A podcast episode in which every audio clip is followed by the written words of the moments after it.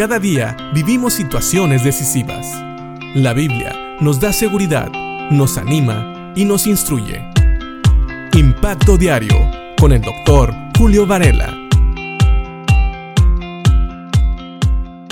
Pablo ha estado hablando a los tesalonicenses acerca de su deseo de que ellos caminen en la voluntad de Dios, que ellos se amen cada vez más, y no solamente entre ellos como iglesia, sino que también amen a sus semejantes, aquellos que están alrededor de ellos.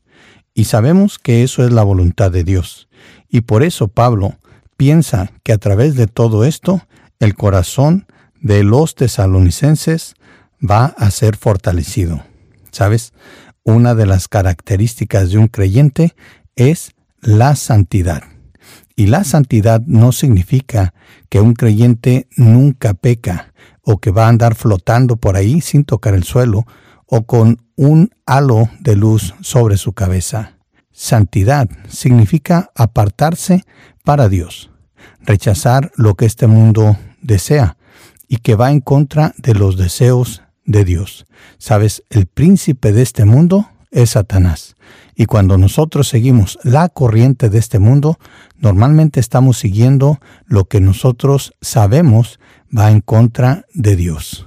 Cuando nosotros nos santificamos, significa que decidimos dejar todo aquello que no le agrada a Dios para seguir las cosas que le agradan a Dios. En pocas palabras, decidimos obedecer la palabra de Dios.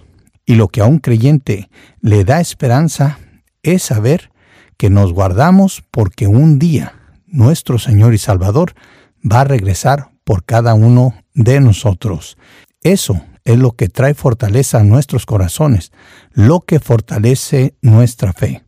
Y por eso Pablo, en la primera carta a los tesalonicenses, en el capítulo 3, en el último versículo, que es el versículo 13, habla a los tesalonicenses y después de mencionar que Él quiere que Dios haga crecer y sobreabundar su amor para con los creyentes y para con toda la gente, les dice lo siguiente, que Él, como resultado, fortalezca su corazón para que esté sin culpa y sea santo al estar ustedes delante de Dios nuestro Padre, cuando nuestro Señor Jesús regrese con todo su pueblo santo. Amén.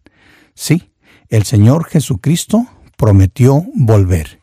Y eso es lo que a todo creyente le da esperanza y le anima a vivir en santidad, es decir, guardándose sin pecar delante de Dios, para que el día que Él regrese nos encuentre irreprensibles. Sabemos que por lo menos eso es lo que intentamos, aunque sabemos que muchas veces le hemos fallado al Señor y tal vez en el futuro le vamos a volver a fallar pero por lo menos en el corazón de un creyente que espera la venida de su Señor está el deseo de no pecar, de apartarse, de santificarse.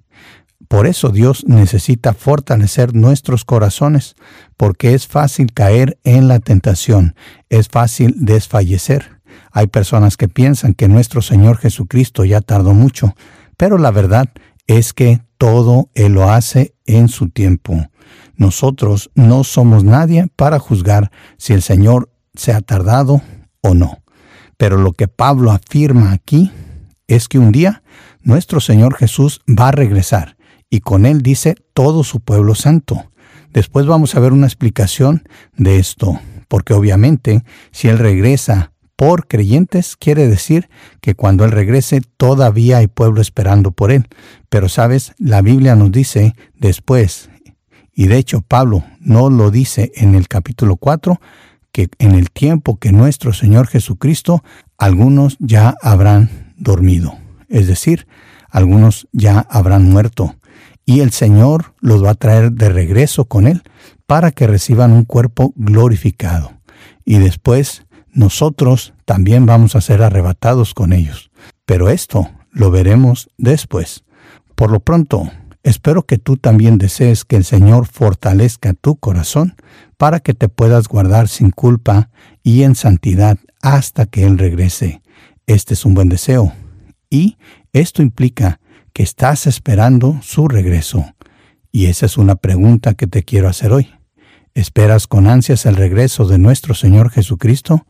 ¿Crees que esto es una realidad que será cumplida en el futuro? Y sabes, puede ser hoy, en algunas horas, puede ser mañana, puede ser en 10 años o tal vez en 100 o en 1000. Pero una cosa que estamos seguros es que Cristo va a regresar y con Él todos aquellos que han sido salvos y santificados. Su pueblo santo regresará con Él. Piensa en esto y que Dios te bendiga.